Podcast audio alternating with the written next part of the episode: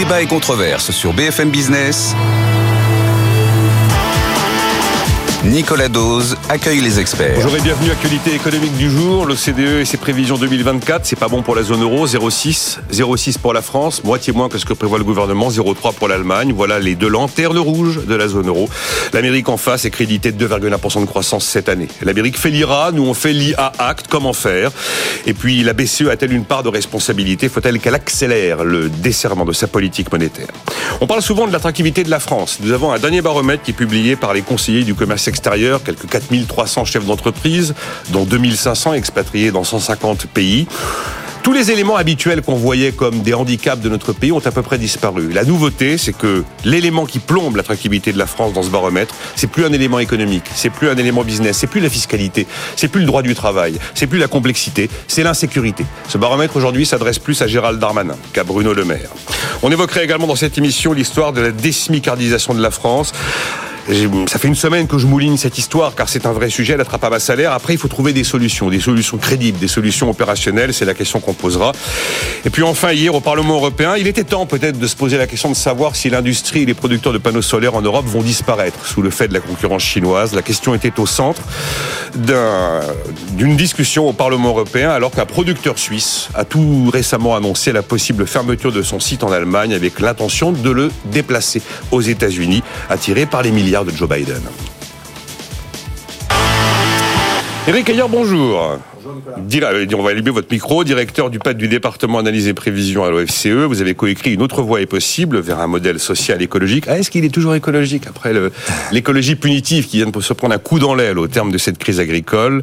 C'est publié chez Flammarion Champ Actuel. Denis Père, bonjour. Bonjour Nicolas. Président de Nature and People First. Et vous avez publié le contrat mondial pour que l'humain et la nature soient enfin au cœur de la mondialisation. Mes propositions pour préserver nos classes populaires et notre souveraineté chez First Edition. Alors, euh, je sais que votre ouvrage est exactement en résonance avec le débat qui a opposé ce matin de manière assez mm. vive, eh bien Gérald, euh, Jean-Marc Daniel que vous connaissez bien, mm. avec une jeune productrice d'une marque de textile qui se veut durable en France et au Portugal. Il n'était d'accord à peu près sur rien et c'est cette histoire justement des avantages comparatifs. Ronan Lemoal, bonjour. Bonjour Nicolas. Vous êtes fondateur d'Épopée Gestion, fonds d'investissement régional. Euh, conjoncture, Eric Ayer, la livraison de l'OCDE, comment vous la recevez? L'Amérique gagne, l'Europe à la traîne. Alors il y a les prévisions, mais mmh. déjà avant de faire les prévisions, on peut faire le constat.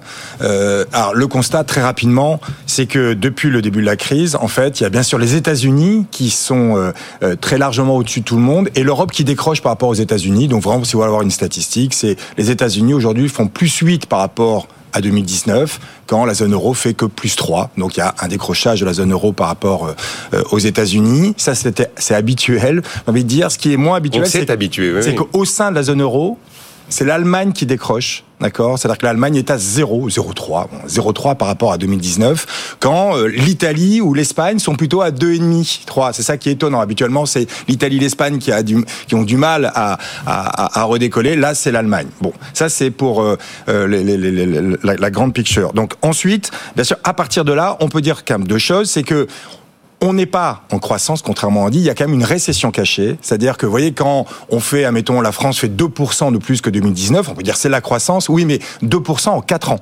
C'est-à-dire que normalement, on fait 1,2% chaque année.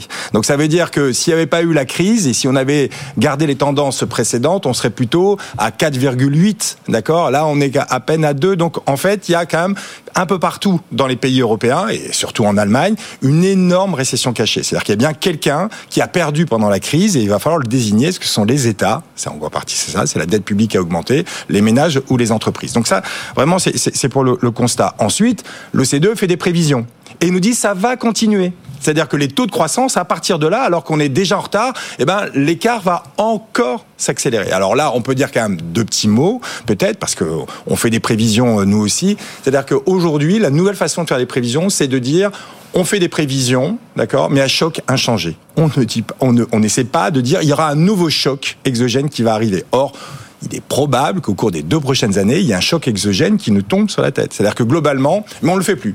C'est-à-dire que vous voyez, si Xi Jinping envahit Taïwan, on sait que ça va arriver.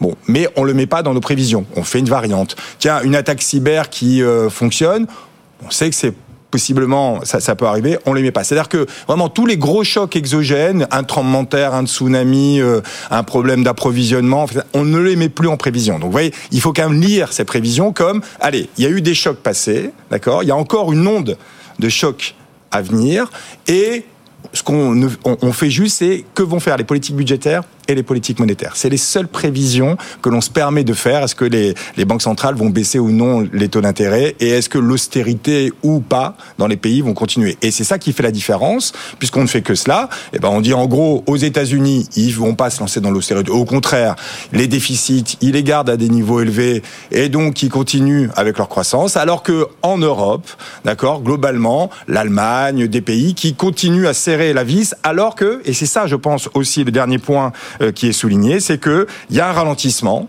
D'accord, mais ça c'est pas nouveau. Mais le ralentissement a changé de nature. Il était des gros problèmes d'offres jusque début 2023, problèmes d'approvisionnement, difficultés de recrutement, et pas du tout de problème de demande. Et là aujourd'hui, en Europe, les chefs d'entreprise nous disent les carnets de commandes sont vides. D'accord, donc attention, ça a un peu changé de nature, et donc les politiques économiques à mettre en œuvre doivent aussi ben, euh, prendre acte de ce changement de nature de la, du C'est un plaidoyer euh, des politiques budgétaires accommodantes et monétaires accommodantes. Bah, en, tout cas, bah, en tout cas, c'est la face cachée. Alors c'est quand même la face cachée. C'est-à-dire que si vous voyez la croissance, il faut regarder aussi la dette et les déficits. Euh, Ronald Moine, ah, allez-y. Puis j'ai envie de dire c'était un peu, c'était écrit, parce qu'en fait, il y a, il y a quelques temps, on vient de l'évoquer, c'était pas un problème de. On s'habitue, comme dit Eric. Oui, c'était écrit. On est pas, Non, c'était pas un problème. On a, on a dit depuis des mois et des mois que les différences entre le continent et puis l'Europe, c'était que d'un côté c'était un problème d'offre et de l'autre côté c'était un problème de demande. Et de demande trop forte aux États-Unis, bah, très forte, qui pouvait supposer une politique monétaire euh, plus agressive, et avec une demande qui reste malgré tout bien forte, et puis un soutien euh, budgétaire assez important. Et en Europe, on est des ménages qui consomment. Donc je veux dire, quand, si on continue à avoir une politique monétaire, toutes choses égales par ailleurs, si la politique monétaire est la même sur les deux continents, on voit bien que l'avantage concurrentiel va rester en faveur des États-Unis, puisque la vraie question qui se pose aujourd'hui, c'est de savoir si oui non la BCE maintenant va effectivement baisser ses taux. Alors l'annoncer ou pas pour éviter que les marchés l'anticipent, je ne sais pas, mais en tout cas, il y a une vraie question qui se pose, d'autant plus. Il l'a répondu, François dans les 2024. François Villeroy de Gallo, il dit oui, il va y avoir une baisse de taux cette année. Oui, simplement, il ne veut pas, il veut pas trop dire quand, parce que ce qu'ils disent quand, les marchés l'anticipent, les taux baissent. Bon, bref, il y a une espèce de, jeu un peu euh, de dupe. Mais ce qui est vrai, en tout cas, ce qui est intéressant, je trouve, c'est qu'on savait il y a un an et demi, deux ans, que post-Covid, on avait une différence euh, de, de traitement, en tout cas potentiel de l'Europe et des États-Unis, qui était demande versus offre. On a eu les mêmes types de politiques on voit les résultats, c'est qu'effectivement, la croissance et c'est logique, elle est moins forte euh, comparativement aux États-Unis en Europe. Et il va donc être temps d'agir rapidement de manière différente des US si on veut pas se retrouver à la remorque encore une fois. Et comme toujours, je vais te dire, des États-Unis. Euh, Denis Père. Oui, pour moi, le sujet de fond, enfin, il y, a, des éléments de politique monétaire qui sont importants, mais il y a aussi, depuis 20 ans, un vrai décrochage de l'Europe sur les segments porteurs, les segments d'avenir. Enfin, on le sait très bien. La tech, c'est une affaire américaine. Nous, on est en mode catch-up, on est en mode rattrapage. Euh, les géants de la tech sont tous américains, les géants de la biotech aussi. Donc, tous ces secteurs, aujourd'hui, sont dominés par les États-Unis, qui tirent la croissance américaine, évidemment.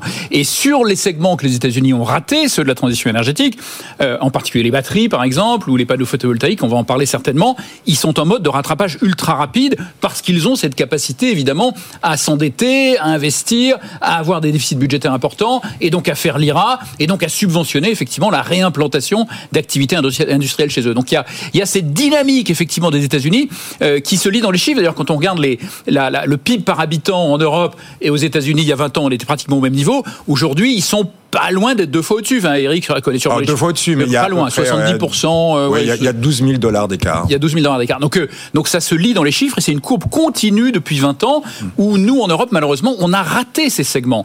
Donc, qu'est-ce qu'on fait effectivement? Alors, on fait des choses. Hein, c'est pas comme si on faisait rien. On fait l'IA Et on, alors, on fait aussi l'IA Effectivement, on va en parler. Non mais objectivement, euh, c'est on est plus dans la réglementation que dans la création d'un environnement propice à l'émergence effectivement de ces secteurs innovants, créateurs d'emplois euh, dans, dans, ces dans ces domaines. Bien sûr, c'est un sujet. Eric Il y a quand même, euh, enfin deux, deux points qu'il faut peut-être rajouter. Il y a le, premier point, c'est que aux États-Unis, ils ont connu qu'une seule crise, la crise sanitaire. En Europe, on a connu deux crises, la crise sanitaire, à peu près du même montant, et la guerre en Ukraine. Hein, d'accord? Et ça, il faut quand même pas l'oublier. C'est-à-dire que la guerre en Ukraine, ça a fait un choc sur l'énergie gigantesque. D'accord? Et c'est ça qui a cassé aussi la reprise économique qui était en train de se, de, de, de, de voir, de, de se voir euh, en Europe. Aux États-Unis, les prix d'énergie n'ont pas augmenté. Hein. Donc, d'accord. Donc, la, une énorme crise euh, liée au prix du gaz et au prix du pétrole, c'est que européen. C'est pas euh, aux États-Unis. Ils sont, autosuffisants et exportateurs nets. Ça, c'est le premier point. Le deuxième point, c'est, vous voyez, on a déversé énormément d'argent de quoi qu'il en coûte pendant le, la crise sanitaire beaucoup plus aux États-Unis euh, qu'en Europe, mais ça n'a pas été utilisé de la même manière par les consommateurs. C'est-à-dire que aux États-Unis, d'accord, ils l'ont consommé quasiment. Il reste encore un tout petit peu de surépargne. On est monté jusqu'à 1780 milliards de surépargne. Hein. C'est-à-dire que vous avez l'épargne traditionnelle, d'accord, 1700 milliards de à l'échelle américaine. À, l'échelle américaine, d'accord. Ça fait à peu près 12 points de revenus des ménages, d'accord. Aujourd'hui, il n'en reste plus que entre guillemets 322 milliards. Donc 1700, oui. Ça a été remis dans l'économie par la consommation. C'est ça qui fait la croissance. Taux d'épargne du revenu disponible américain, 3%. il est très bas. Et nous, c'est 15 ou 16 en Europe. OK. Nous, en Europe, d'accord, il est resté et on continue à surépargner. C'est-à-dire que globalement, on a mis beaucoup d'argent, euh, enfin les États ont mis beaucoup d'argent, mais cet argent, une grosse partie de cet argent, sont restés quelque part dans, sur des comptes en banque, sur des livrets A, sur des choses qui sont qui ne sont pas retournées dans la consommation. Donc de deux choses l'une, hein. soit vous voyez la vision négative en disant bah vous voyez on fait des plans de relance, ça ne sert à rien, d'accord? Ok, soit vous voyez la vision positive, c'est dire mais les États-Unis ont tiré ça y est, et ont utilisé leur, euh, leur arme, et ça y est, maintenant, euh, c'est terminé. Alors qu'en Europe, il y a encore à peu près 12-13 points de revenus des ménages dans tous les pays européens. Dans tous les pays européens. Et des cartouches. Et il va falloir se, dire à quoi on va les utiliser, ou en tout cas comment les ménages vont les utiliser. soit ça retourne dans la consommation, soit pourquoi pas, ça va aller dans l'investissement des entreprises, ça va aller, euh, pourquoi pas, financer de la dette publique. Oui, c'est possible dans l'assurance vie. Mais vous voyez, ça, il va quand même falloir, et ça, l'OCDE ne dit rien ah là-dessus. Comment va être utilisé? Peut-être que c'est ça le, bah, le, plan de relance et, la bonne nouvelle. de plus en plus, pense que le, la solution, effectivement, dans la relance par l'épargne privée. C'est le grand dada de Jean-Hervé Lorenzi qui dit si vous voulez que cette épargne privée sorte, il va falloir apporter une garantie d'État sur le capital à J'y croyais, je trouvais ça fou comme idée, mais je commence à me demander si ça fait pas partie des éléments de l'arsenal qu'il va falloir commencer à, imaginer. je pense, euh, c'est un très bon point qui est mis sur la table parce que globalement, on parlait du deuxième choc qu'a connu l'Europe, qui est le choc énergétique, avec tout ce que ça veut dire en termes de dépendance. On l'a découvert. C'est vrai, ça c'est vrai. Les Américains. Ça veut dire aussi qu'on a donc une, souveraineté, je peux si une souveraineté énergétique peut-être à rebâtir, qui passe par de l'investissement important dans les infra énergétiques. Et ça, ça peut être l'occasion justement de mobiliser l'épargne privée. Mais tant que le contexte d'auto sera ce qu'il sera aujourd'hui, on aura un petit sujet, c'est qu'effectivement, on parlait du livret A, bah, quand il est à 3%, bah, les gens ils restent sur le livret A. Alors si demain, on veut qu'on puisse remettre l'investissement, l'argent privé au service du financement d'infrastructures énergétiques, quelles qu'elles soient, je rappelle, dans l'assurance vie, il y a à peine 1 ou 2% des 1800 milliards maintenant, parce que je crois qu'on en a on 200 qui viennent financer des sujets comme des sujets énergétiques. Donc en fait, si on veut avoir 3, 4, 5, 6 points, ce qui serait pas stupide, il faut vite effectivement revenir à un contexte de taux qui incite effectivement à ce que l'épargnant revienne financer ce genre de sujets qui sont fondamentaux pour les 30 euh, ou 40 ans qui viennent. Si je vous entends bien, Ronan Le Moal, c'est baisse de taux par la BCE urgente. Ah bah, je pense que oui, et pas que pour les raisons de consommation, pour les raisons de financement également, d'investissement important pour les transitions écologiques notamment. Est-ce qu'on pourrait se permettre, Eric, d'imaginer que, oui, c'est pas le moment de serrer la vis budgétaire. Les Allemands l'ont fait un petit peu par dogmatisme historique.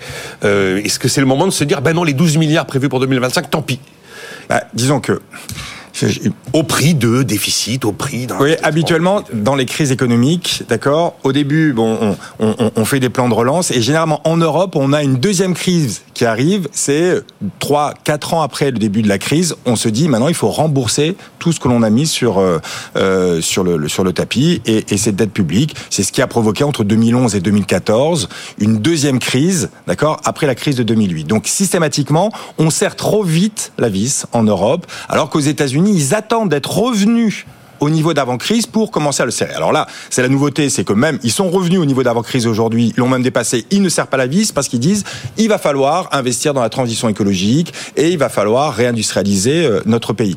Nous en Europe, il faut faire attention. Encore une fois, nous sommes en crise.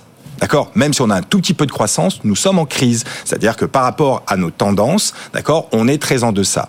Serrer la vis alors qu'on est dans un choc de demande aujourd'hui et qu'on est en crise, on sait que les effets multiplicateurs sont très forts. Et donc, soit on le fait, d'accord, mais il faut s'attendre du coup à potentiellement avoir des déceptions sur la réduction des déficits, c'est-à-dire qu'on va demander des efforts, mais puisque ça va provoquer une récession, il y aura moins de recettes. Et donc, du coup, certes, on va diminuer les déficits, mais très lentement et au prix d'une augmentation du chômage, d'accord? Soit on se dit, il faut le faire de façon un peu plus maligne qu'en 2011, c'est-à-dire de façon désynchronisée. C'est-à-dire qu'on ne doit pas le faire tous en même temps et pas provoquer une récession en Europe. Et se dire, les pays qui vont bien n'ont pas besoin de, de, de, de finalement de, de, resserrer trop vite. Enfin, au contraire, c'est à eux à resserrer. C'est-à-dire ceux qui sont sortis de la crise peuvent resserrer. Ceux qui sont en crise, d'accord, ne resserrent pas. Donc aujourd'hui, c'est vrai qu'on se dit pourquoi l'Allemagne, qui est en crise, bah, resserre très fortement la vis. On pourrait dire l'Allemagne n'a pas à, à, serrer la vis et au contraire, si elle soutient sa, sa, sa croissance économique qui en a besoin, pour nous,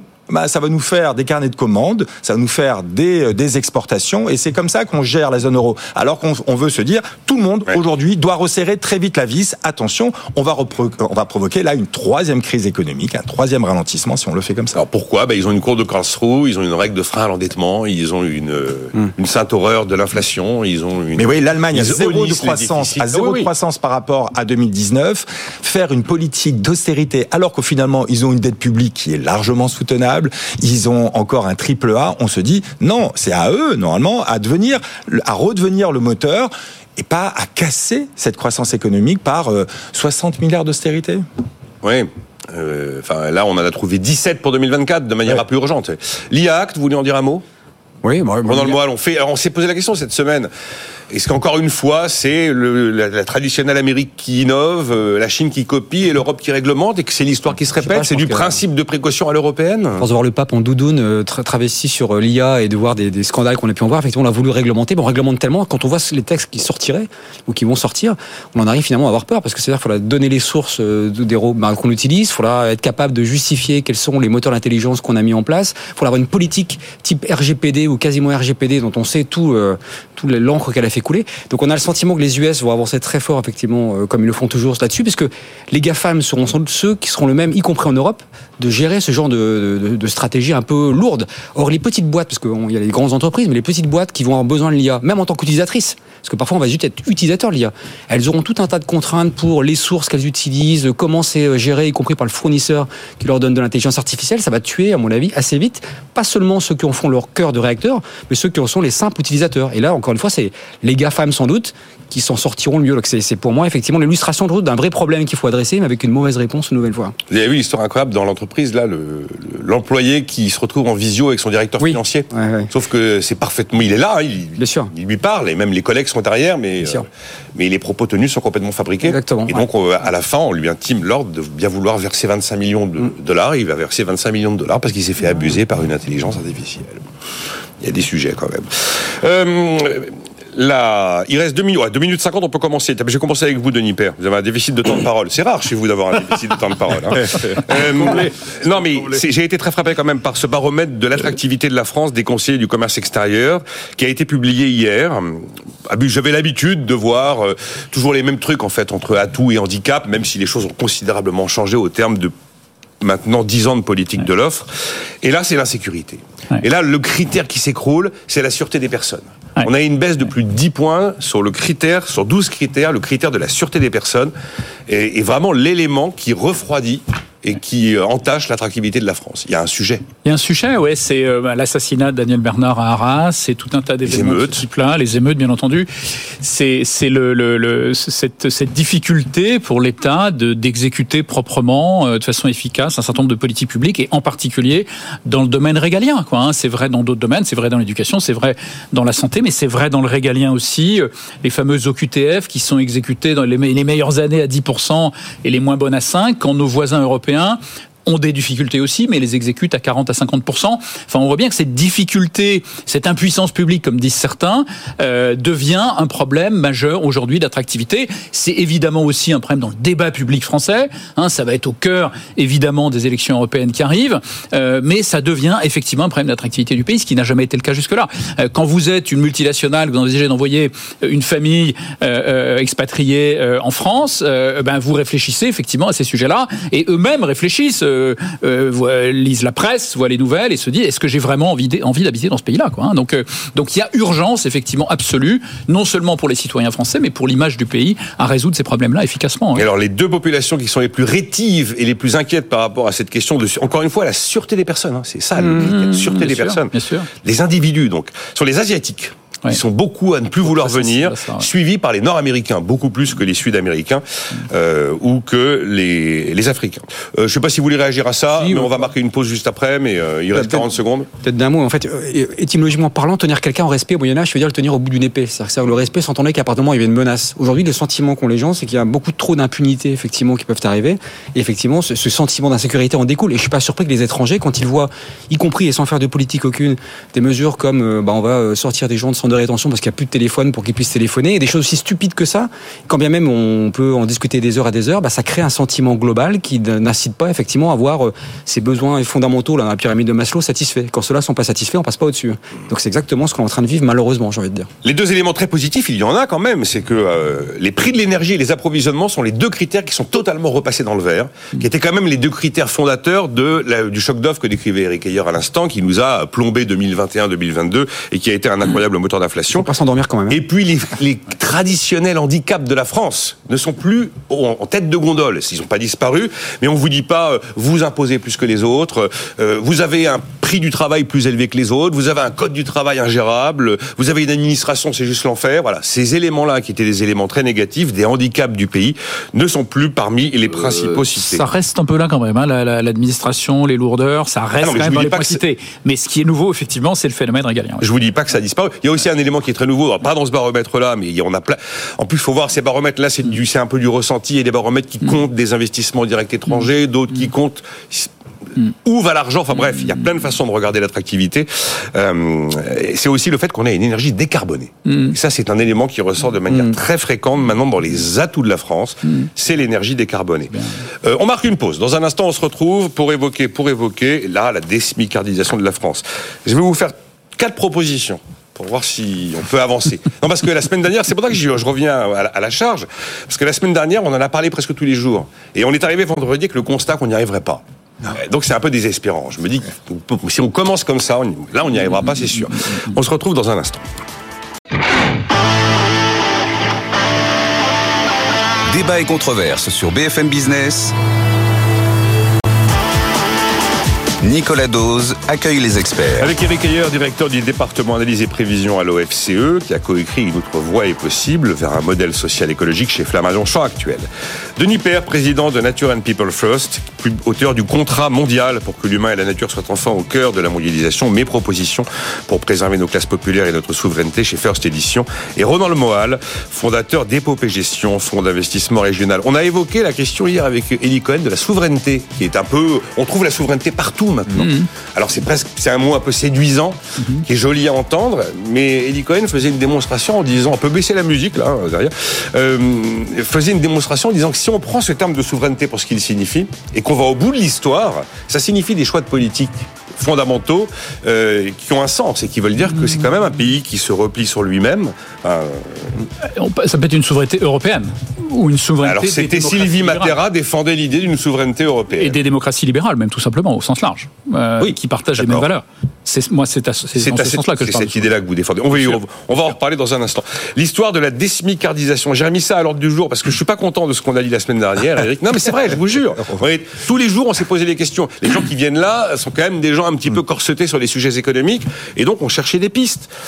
Puis finalement, vendredi, on se disait, waouh, les effets de seuil, tout ça, avec les allègements de cotisation, un SMIC, ça se supprime pas. Enfin, ça semble impensable socialement d'expliquer que.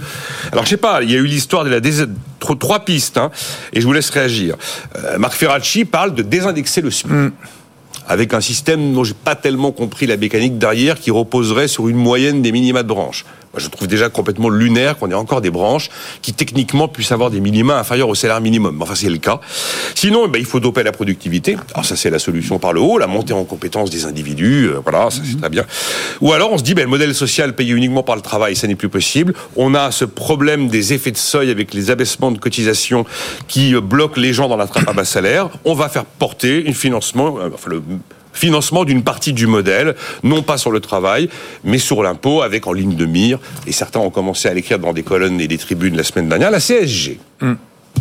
Bon, oui, il y, a quand même des solutions. Allez, moi, je, vais, je vais même peut-être repartir du constat pour voir peut-être que c'est pas peut-être que tout seul, on va se désmicardiser sans rien faire. Alors, je vais essayer de vous l'expliquer. C'est-à-dire que globalement, vous voyez, alors, euh, partons du constat, il y avait 12% de smicard en 2021, d'accord? On a maintenant 17,3% en 2023. On a passé la barre des 3 millions de, de smicards. On dit, bon, ok, d'où ça vient? Quand on regarde, alors, de combien a augmenté le, le SMIC depuis 2021 De 13%. D'accord Lié à son indexation. Ok, lié à... De combien a augmenté le salaire de base De 7,8%. Donc beaucoup moins que le SMIC, c'est ça la SMICardisation. Ok. Qu'est-ce qui a augmenté? Est-ce que c'est le salaire de base On rappelle euh, comment c'est C'est le salaire, mais... hors prime. C'est pour ça. Oui, oui, oui, oui, Si on regarde maintenant la rémunération, c'est-à-dire salaire plus prime. Les revenus. 12%. Peut-être que pourquoi on dit qu'il y a 17,3% du SMICAR, c'est qu'on compare d'accord, le salaire de base, d'accord, avec le SMIC. Et donc oui, le salaire de base s'est fait rattraper par le SMIC, mmh. mais la rémunération des, des, des personnes au-delà du SMIC Peut-être pas, parce qu'ils ont eu des primes. Et donc, dit autrement, si on avait calculé le pourcentage de SMICAR, non pas par rapport au salaire de base, mais par rapport à sa rémunération, globalement, il n'y a pas une aussi forte SMICardisation. Alors, ça ne veut pas dire que c'est la même chose, hein, mais c'est-à-dire que les entreprises, au cours de cette période-là, ont plutôt substitué enfin, des primes à du salaire. D'accord? On peut dire qu'elles ont été même incitées à le faire c'est le gouvernement qui a d'abord défiscalisé ces primes en disant la PPV, la prime oui, c'est la PPV en disant faites-le et c'était peut-être normal. On ne voulait pas de boucle prix-salaire. On ne voulait pas que quand il y a un choc pétrolier qui vient de l'extérieur, que les prix augmentant, les salaires augmentent, les salaires augmentant, les prix augmentent et qu'on et, que ça c'est qu'on retourne en fait finalement à ce qu'on avait pu voir dans les années 80 au moment des premiers chocs pétroliers. Donc c'était souhaité, c'était voulu. D'accord? On peut pas dire maintenant mais pourquoi il y a une spicardisation. Alors oui, c'est uniquement parce qu'on a mis voyez, beaucoup de primes et, on pouvait en plus le comprendre. Les entreprises ne savaient pas quelle allait être la marge escalier sur les prix, où est-ce qu'on allait finir avec cette histoire-là. Quand vous augmentez les salaires, vous ne pouvez plus faire marche arrière. Les primes, oui. Donc là maintenant, il y a deux idées. Soit dans les années à venir, d'accord, les primes redeviennent du salaire. D'accord? C'est-à-dire que et là dans ce cas de figure là, vous allez voir, on va dire il y aura beaucoup moins en pourcentage de smicard dans les années à venir, ça va se faire tout seul. C'est smicard et à, proximité, vous ah oui, ce que je veux dire. Oui, mais c'est-à-dire que, ceux qui, étaient à ceux qui étaient à proximité ont plutôt eu des, euh, mmh. des, des, primes que, que d'augmentation. Donc ça va être ça la question. Donc peut-être que de tout seul, d'accord Eh ben, les salaires vont progresser plus vite que les prix dans les années à venir, et donc, en gros, globalement, ils vont, on, va sortir de cette smicardisation progressive. C'est possible. Ce qui, le, le gros danger serait que on, on, on, supprime les primes d'un coup parce qu'elles sont plus défiscalisées, d'accord, et qu'on les remplace par un, une toute petite augmentation de salaire. Et là, la marge escalier sur les revenus ah bah va être gigantesque. Donc c'est juste ça. Il va falloir regarder cela de près. Que l'on ensuite on mette des mesures incitatives, euh, etc. Moi, ça, je pense que c'est c'est un peu compliqué. Ce qu'il faut surtout pas faire, un, c'est de dire il faut il faut sortir de l'indexation du SMIC. Vous voyez, c'est pas le SMIC qui a augmenté trop vite. Le SMIC, on l'a juste maintenu le pouvoir d'achat du SMIC. Bah, c'est le minimum des choses. D'accord? C'est compliqué de vivre avec un SMIC. Si en plus vous perdez en pouvoir d'achat, c'est assez compliqué. Donc c'est pas le SMIC qui a augmenté plus vite que l'inflation. Non, il a été indexé. C'est plutôt les autres salaires qui doivent augmenter. Et ça, il va falloir. Moi, je pense que tout seul, on peut le faire. Il faut être juste vigilant. Est-ce que les primes soit, sont, sont, sont, se transforment en salaire?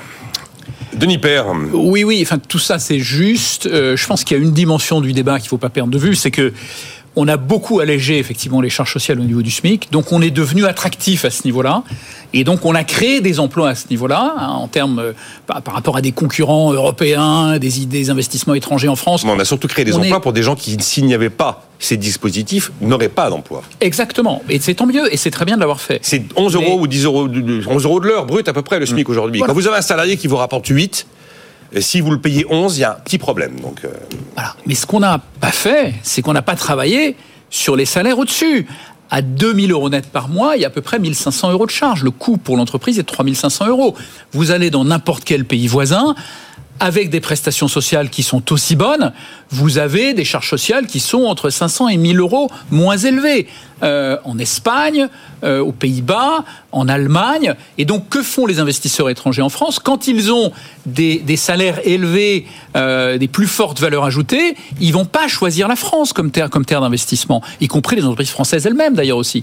Donc, il y a quand même ce sujet-là du poids de nos dépenses sociales à 32 points de PIB, je vous le rappelle, record du monde, pour une prestation qui n'est pas meilleure que dans les pays voisins.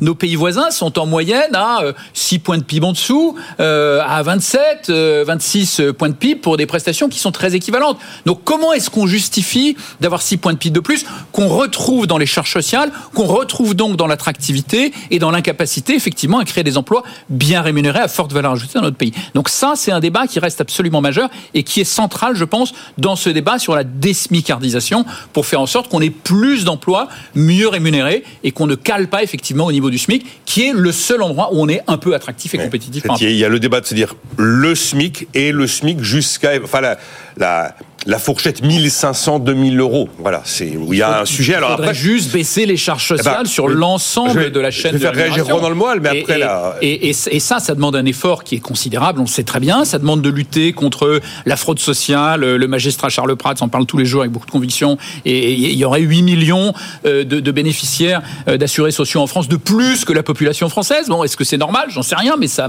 ça mérite quand même de s'interroger. Euh, on n'est pas à 8 millions de plus par an. Hein, non, non. vous regardez le nombre de, bénéficiaires de l'assurance maladie, c'est des chiffres euh, officiels. J'ai vu les bouquins de Charles euh, Pratt, j'ai même rencontré. Alors, euh. après, voilà, il faut creuser. J'ai pas de réponse. Je dis juste, c'est une question qui est intéressante. Ensuite, il y a évidemment le, le, coût de, notre système de santé, par exemple, qui est un des plus, d'un des mieux dotés au monde, à parité avec l'Allemagne, à 11 points de PIB, et où on a 34 employés qui ne voient pas un patient quand c'est 24 en moyenne dans l'OCDE. Donc il y a des gaspillages évidents aussi à cet endroit-là, et des premières lignes qui sont sous-payées en plus.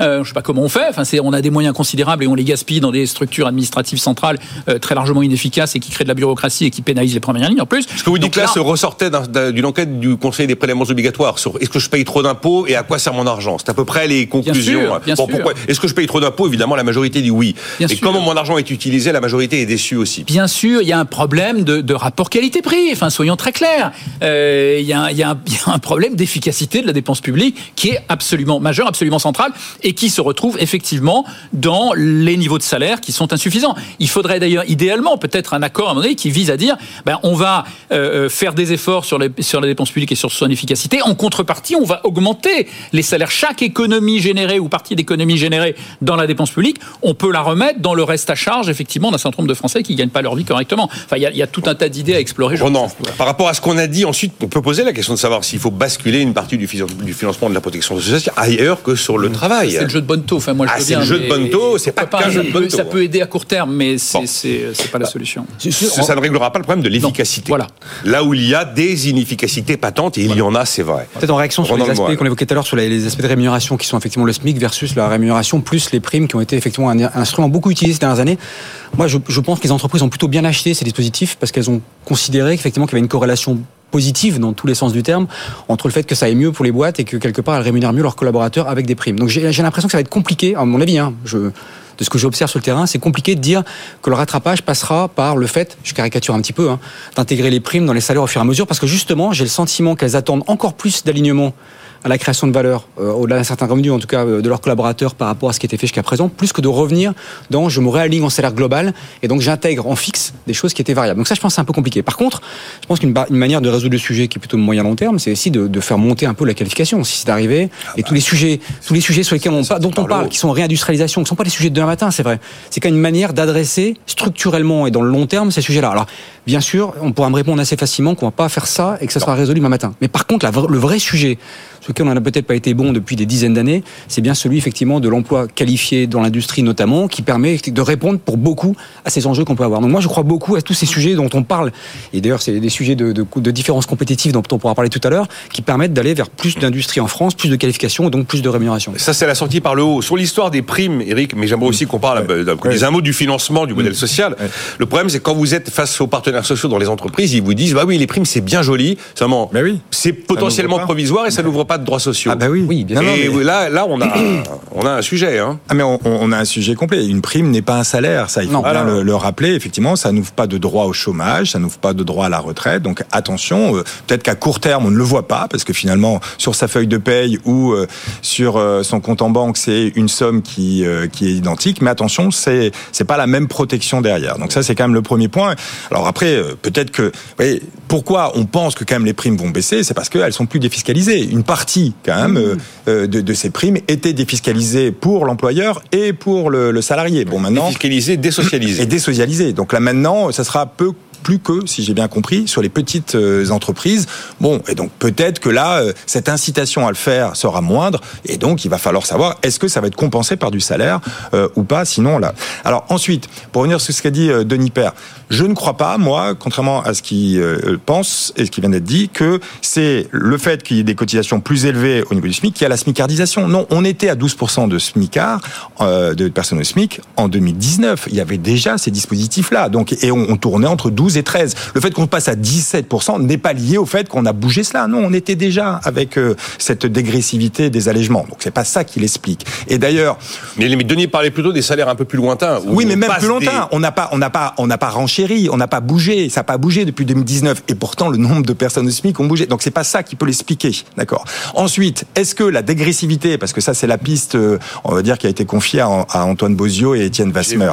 D'accord. C'est de, est-ce qu'on peut dépantifier un peu? C'est trop, ça serait trop pentu et donc ça coûterait trop cher d'augmenter. Alors ça, moi j'y crois. Dans, euh, ça, paraît complètement logique, d'accord. Ensuite, quand les économistes ont essayé de le mettre en avant, mmh, ok, aucune étude a réussi à montrer, à, mettre en avant que le fait d'avoir mis des, des allègements dégressifs, ça, a provoqué des trappes à bas salaire. Alors c'est pas parce qu'on n'arrive pas à mettre en avant un effet qui n'existe pas. Mais en tout cas, il y aura tout de même, et ça j'ai un peu peur que ces deux économistes Étienne Vasmer, Antoine Bozio, qui sont des universitaires et qui auditionnent des universitaires, et, eh ben, et comme conclusion, ça n'a pas fait de trappe à bas salaire. On n'arrive pas à le mettre en avant. Hein. Donc euh, ça, c'est quand même un, point tout de même euh, à garder. Ensuite, moi, je pense qu'il faut aller euh, vers plutôt le jeu de Bonto. Alors peut-être que Denis Père sera pas content, mais je crois que effectivement, on pourrait baisser les, les, les, cotisations sur des salaires plus élevés, d'accord Pourquoi pas Mais alors, il faut que ça soit nul pour les finances publiques et donc trouver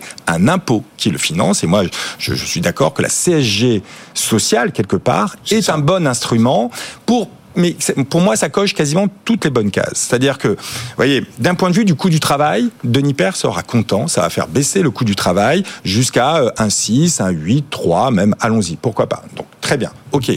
Même si euh, les, universitaires nous disent que ça fait pas de trappe à bas salaire, etc., allez, moi je pense que si euh, c'est pas dégressif, il y aura quand même encore moins de chances qu'il y ait une trappe à bas salaire.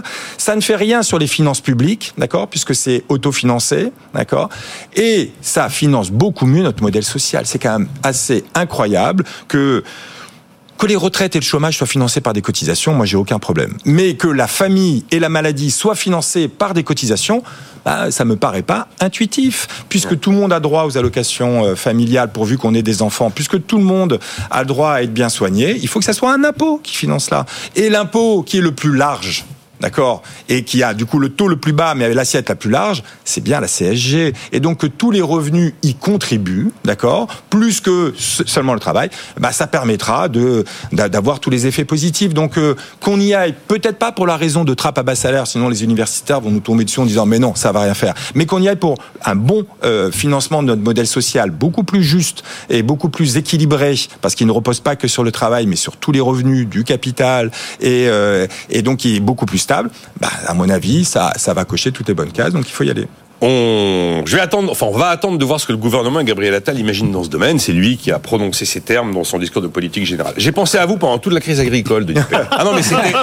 gentil. C'est. Euh, je vois tout d'un coup euh, des agriculteurs euh, qui nous mettent face à cette impasse d'une France qui veut être verte, plus verte encore que les autres, qui surtranspose et qui est en face d'elle à une concurrence lointaine, qui n'a absolument pas les mêmes contraintes de carbone ni les mêmes contraintes sanitaires, ce qui fait qu'on finit par importer chez nous des produits qui ont été réalisés dans des conditions euh, sanitaires qui sont euh, interdites sur notre sol. Il y avait ce matin ce débat passionnant sur BFM Business. Julia Faure, qui est la fondatrice de Loom, une marque de vêtements durables, et elle débattait avec Jean-Marc Daniel, qui lui défend l'intérêt du consommateur, défend la théorie des, avantages comparatifs, et elle, elle dénonçait une société low cost faite pour le consommateur, en disant que c'est une société qui, selon elle, s'appauvrit, pas une, pas une société qui, qui s'enrichit. Et elle a vraiment contesté, d'ailleurs, avec pas mal de pas mal de verve face à Jean-Marc Daniel, qui est quand même assez indéboulonnable en tant euh, que professeur d'économie, sur le fait qu'elle n'achetait pas la théorie des avantages comparatifs avec les éléments de concurrence déloyale qu'elle observe aujourd'hui, car c'est pas une théorie qui date d'aujourd'hui. Eh bien, il se trouve qu'au Parlement européen hier, on a commencé à se poser la question de savoir pourquoi est-ce que les producteurs de panneaux solaires en Europe étaient en train de crever les uns après les autres. Il se trouve que l'élément déclencheur, c'est mi-janvier. Un producteur suisse dit, ben moi, je vais probablement, il a pas pris la décision, il la prendra euh, ce mois-ci. Je vais sans doute fermer mon site de production en Allemagne. Je l'ai ouvert ce site de production il y a trois ans. Il y a 500 emplois c'est plus possible. Et je vais probablement aller aux États-Unis pour palper les milliards de lira de Joe Biden. Et je me suis dit, on est dans les observations du livre que vous avez connu. Oui, que j'avais publié en 2021 déjà, ça fait un petit moment, mais euh, je suis content de voir que le, voilà, c'est dans le débat public, même si ça se fait de façon un peu dramatique avec les agriculteurs. Alors, ça se fait un peu dans, la, euh, dans, la, douleur. la douleur, mais c'est inévitable. D'ailleurs, dans mon livre, je parlais évidemment de l'agriculture, même s'il était plus centré sur l'industrie, mais c'était effectivement un sujet que j'évoquais. Le, le sujet, effectivement, vous l'avez assez bien résumé.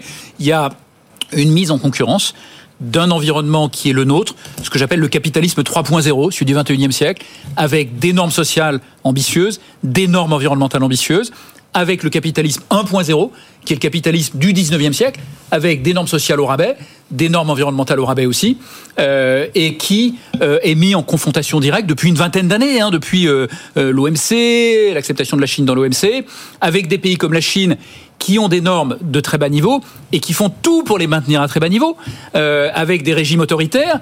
Il faut se rappeler qu'en Chine, vous avez un syndicat unique, officiel, présidé par un membre éminent du Parti communiste chinois. Vous n'avez pas de liberté syndicale. Euh, vous avez encore du travail des enfants. Vous avez d'énormes difficultés pardon, à recourir au prud'homme quand vous n'êtes pas payé, ce qui arrive très fréquemment également. Donc la Chine est pas un enfer social, mais pas très loin. Euh, au plan environnemental, euh, leurs réglementations sont beaucoup moins strictes. Ils sont très forts, effectivement, un certain nombre de technologies de la transition énergétique, mais fabriquées souvent avec une énergie qui est extrêmement carbonée. Ils ouvrent énormément de centrales à charbon actuellement. Euh, donc on met en compétition, encore une fois, le capitalisme 3.0 avec le capitalisme 1.0. Et ce qu'on fait, nous, en France, c'est qu'on est encore plus vertueux que les autres. C'est-à-dire que nous, on va au bout du spectre, on est à la pointe du capitalisme 3.0. C'est-à-dire qu'on on surtranspose effectivement les directives européennes.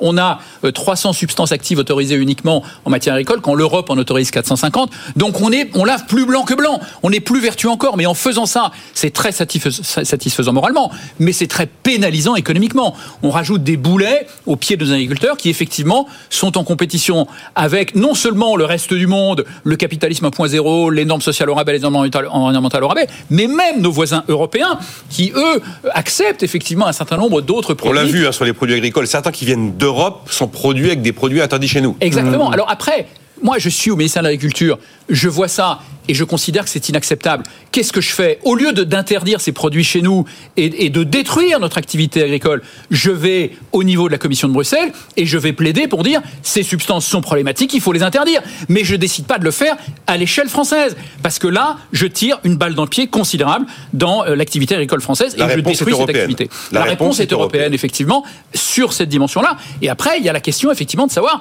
est-ce qu'on signe des accords de libre échange avec des pays qui n'ont pas du tout, du tout les mêmes normes que nous sur tous les produits. Attention, encore une fois, je pense que dans un certain nombre de domaines, il ne faut, pas, pas rejeter. Il faut pas tuer le libre-échange. Parce que moi, si vous, continuez votre, si vous continuez votre exposé, je vais vous non, accuser d'être protectionniste après. Non, non, non. Le libre-échange entre pays déjà qui ont des normes comparables, ça marche. Ça marche très bien. C'est très créateur de richesse. Je dirais même que le libre-échange avec des pays émergents qui n'ont pas les mêmes normes, mais sur des secteurs sur lesquels on n'a pas forcément envie d'être positionné. Une partie du textile, par exemple, le textile bas de gamme, finalement, c'est pas si mal de, de, mettre le pied à l'étrier de pays qui, euh, jusque-là, avaient un niveau de pauvreté considérable, mais de le faire peut-être de façon exigeante, en disant au Bangladesh, nous, moi je veux bien qu'on importe de chez vous, mais à condition, vous vous engagez à améliorer vos normes sociales, à améliorer vos normes environnementales, et on fait le point régulièrement. Euh, La jeune mais... entrepreneuse ce matin dénonçait justement le Bangladesh en disant que rien n'avait été changé, rien n'avait été amélioré. Mais bien sûr, rien. Bon, il n'y a aucune, aucun organisme de gouvernance mondiale, c'est pas le rôle de l'OMC, il refuse catégoriquement de le faire, pour effectivement mettre en place des normes et les faire converger vers, euh, vers nos modèles à terme. Vous dites qu'on va, on ne pas d'accord de libre-échange avec des pays trop éloignés de nous. Alors, je sais pas, est-ce qu'il fallait renoncer, par exemple, à aller vers les Brésiliens, qui sont un monstre agricole et qui, évidemment, ont la capacité de dévorer une partie de l'élevage? Ne, pas le faire sur des segments qu'on considère comme stratégiques ben. et qu'on considère comme souverains. Et, et le faire dans d'autres domaines, mais en échange de contrepartie, d'amélioration, vérifier régulièrement. Parce que moi, si je suis producteur de vin et de fromage, je suis très malheureux que l'accord de Mercosur ne voit pas le jour, par exemple. Bien sûr. Parce que là, je suis gagnant. Par contre, si je produis effectivement de la viande bovine ou de la viande de porc ou de la volaille, là, je suis très inquiet. Bien sûr. Euh, alors, mais, euh, les économistes diront, ben, dans ces cas-là, avantage comparatif, faites autre chose dans la vie. Ouais, ok, mais. Euh, non, mais ça va beaucoup plus loin que ça. Enfin, il faut quand même se rappeler, et je termine parce que j'avais un déficit oui, oui, que, je rattrape, que je rattrape maintenant. Il faut se rappeler qu'il y a vraiment eu un arbitrage qui a été fait il y a une vingtaine d'années qui a consisté à dire on va sacrifier l'industrie aussi. Ça a été, c'était dans ces termes-là. Et les partis de gauche qui historiquement défendaient les blue collars, euh, les, les, les, les, travailleurs, ont même laissé tomber ces populations sciemment en disant ils vont disparaître, il n'y aura plus d'ouvriers bientôt. Et donc ils ont ciblé. c'est le rapport Terra Nova euh, sur le virage idéologique de la gauche au début des années C'est arrivé dans tous les pays développés. C'est arrivé aux États-Unis, c'est arrivé en Angleterre, et ils ont ciblé plutôt les minorités qui sont des vrais sujets aussi. Hein, et, et, ils sont devenus des chantres effectivement, et c'est devenu le wokisme, etc. Mais donc c'est allé très loin. Et donc on a sacrifié les classes populaires, on a sacrifié, sacrifié les classes ablorieuses, et ça a donné une partie du populisme euh, en Angleterre, aux États-Unis, le Brexit, le Trumpisme, etc. J'en ai terminé, je vous laisse. J'ai trouvé ça passionnant en tout cas parce qu'on a mis le doigt sur des cas très particuliers, très précis, des exemples en pagaille qui sont absolument implacables. Bien sûr. Dans des quantités de domaines, et notamment pour l'agriculteur, lorsqu'on parle des pesticides ou de l'usage d'antibiotiques allègrement répandus en Amérique latine, tandis que c'est interdit chez nous. Et on a perdu pied dans la transition énergétique, je termine, et je laisse Il reste on a perdu pied, et je laisse terminer. le mot. Alors, on aurait pu faire Mais enfin, le fait que l'écologie punitive en ait pris un coup dans l'aile, c'est peut-être pas non plus complètement, complètement regrettable. Moi, je passe mon temps à écumer euh, les routes du Grand Ouest, notamment la Bretagne, qui était bien touchée par tout ce qui est agriculture. Et donc, en fait, pour résumer un peu la pensée de Jean-Marc Daniel, qui, est un homme brillant par ailleurs, moi, je trouve ce qui est assez hallucinant, c'est de, considérer finalement que si on fait de l'agroalimentaire, par exemple, en Bretagne, et qu'on considère que demain, on peut produire moins cher dans un autre pays, euh, plus à l'Europe de l'Est, ben, c'est vaut mieux le faire comme ça, parce que ça va, ça va intéresser le consommateur qui paiera moins cher. Sauf que, si on prend un petit village comme Louvigny du désert, par exemple, près de Rennes, qui aurait une usine agroalimentaire qui ferait effectivement une production qu'on délocaliserait en Europe de l'Est, ben, qu'est-ce qui se passe? On va se retrouver avec cette usine qui ferme, les gens qui sont licenciés, l'école qui va fermer, la boulangerie qui ferme, la supérette, et tout, s'arrête de vivre autour. Donc en fait, le problème du raisonnement de Jean-Marie Daniel que tu le fais, c'est qu'il oublie les externalités, comme on les appelle, qui sont directes, qu'on voit sur le terrain. Moi, je le vois sur le terrain. Des villages dans lesquels les écoles ferment, les, les supérettes ferment et s'arrêtent. Donc en fait, son raisonnement ne tient pas si on tient compte du fait qu'il faut avoir un raisonnement un peu plus global que ça. Après, le problème, c'est quoi? C'est qu'on nous fait euh, aller vers les transitions avec un faux mot qui s'appelle les transitions. On nous dit qu'il faut aller là en partant de là. Mais le chemin pour y aller, on ne sait pas le prendre. Les agriculteurs, ce qu'ils disent finalement, c'est ni plus ni moins que nous, on veut bien y aller, là, il n'y a pas de problème. Simplement, il faut nous dire comment on passe du point A au point B sans se retrouver à détruire de la valeur, nous, parce qu'on n'est pas capable d'assumer euh, les normes euh, environnementales qu'on nous fait subir, l'arrêt demain des pesticides tels qu'ils soient. Donc, je crois qu'il faut revenir à une, si en tout cas on veut continuer à être vertueux, à une écologie un peu plus basique. Moi, je pense que, euh, je le dis souvent d'ailleurs, les territoires sont un peu les oubliés des transitions. Je pense qu'aujourd'hui, la vraie réponse. Passer, Ronan Non, mais la vraie réponse, c'est ça. La... Pas d'écologie contre le peuple, a dit Attal. L'écologie du bon sens, a dit Macron. Mais c'est ça qu'il faut. Mais on le fait pas. Nicolas, Il disait l'écologie à la française, plus blanc que blanc. Mais on ne le fait pas. L'écologie du bon sens, on ne la fait pas. Si, ça va arriver là. Là, mais en tout cas, c'est vraiment vers là qu'il faut aller. Si on ne fait pas ça, on aura encore des mouvements comme ceux qu'on a pu avoir, et surtout, on ne répondra pas au problème qui est le nôtre. Donc, je pense qu'effectivement, il est grand temps d'aller vers une écologie un peu plus, euh, terre à terre, dans le bon sens du terme. Je suis assez de votre avis. Euh, agriculteur qu'on interrogeait sur euh, l'histoire du GNR, bah lui, il montrait son parc machine, qui était des machines adaptées à une agriculture. Il n'y avait aucun équivalent non thermique dans les parcs machines qu'il montrait. Donc, euh, on a une minute 15 là-dessus, euh, Eric. Oh, je sais pas si vous voulez rajouter un truc. Oui, peut-être, parce que moi, ce qui me déplaît un peu dans ce, dans, dans, dans ce débat, c'est que, alors, on a parlé d'abord de la conjoncture ce, au tout début, après euh, de la smicardisation, etc. Là, on va parler un peu de normes, d'environnement. On met tout ça sur le même sujet, sur le même, sur le même, au même niveau. En fait, l'environnement, c'est tout de même au-dessus de tout. D'accord? C'est-à-dire que l'environnement, c'est pas un objectif, c'est une contrainte. Et donc, il va falloir essayer de régler la contrainte de croissance, de pouvoir d'achat, d'inégalité, de tout ce que vous voulez, sous la contrainte environnementale. Il faut pas la mettre de côté. Et là, moi, ce que j'entends tout de même, c'est qu'on la met un peu de côté en ce moment en disant on n'a pas trouvé la bonne solution, donc on la met de côté. Moi, je pense que non, là, il faut pas transiger. Aujourd'hui, on, se pose trop de questions. On dit comment on va la financer? Allez, mais ça doit être le cadet de nos soucis. Il faut y aller. Il faut mettre le paquet. On nous dit 60 milliards euh, chaque année pendant 10 ans, nous dit le Pisani-Ferry et Salma Mafous, allons-y, faisons-les, on verra comment on le finance. Là aujourd'hui, ce que je vois, c'est ah, on ne sait pas, donc tant qu'on n'a pas trouvé le moyen de financer, on le fait pas. Ah, ça fait trop de normes, donc ça va casser à la croissance, donc on le fait pas. Je pense que là maintenant, il faut plus transiger, il faut la faire. C'est un enjeu avant tout, c'est ça, c'est ce qu'on va laisser aux générations futures. Et si on leur dit ah ben on a trop tergiversé parce qu'on savait pas comment la faire, et ça je pense que c'est un vrai souci. Et pour répondre à Jean-Marc Daniel, parce que j'étais d'accord quand même avec tout ce qui vient d'être dit, si tout ce qui pollue, on le met euh, en Inde euh, ou, pardon, et qu'on rachète ces produits-là, c'est nous qui polluons. Mm. Et donc quand on dit qu'on ne pollue pas, c'est parce qu'on le calcule mal, d'accord? Et donc il faudrait effectivement faire des normes environnementales et sociales et se dire, eh ben ok, on ne commerce plus avec les personnes qui ont plus les mêmes normes parce que notre objectif, la contrainte, c'est la transition écologique, c'est d'émettre de moins de CO2. C'est ce que a, a répété la Commission européenne. Il faut aller plus vite parce qu'on est en retard et donc arrêtons de tergiverser. Euh, je sais plus ce que je voulais dire. Je regarder les. Euh, non, non, non, non, mais je, suis ravi qu'on ait pu terminer sur cette euh, cette vision qui était la vôtre, Eric Ayer. j'ai eu non, j'ai eu plein de réactions. J'ai pas eu le temps de les dire. Je suis désolé. Il y a plein de gens qui m'ont écrit des choses. voilà. Eh bien, merci Eric Ayer, merci Denis Père, Ronan Le Moal. Rendez-vous demain 9h. Nicolas Dose et les experts sur BFM Business.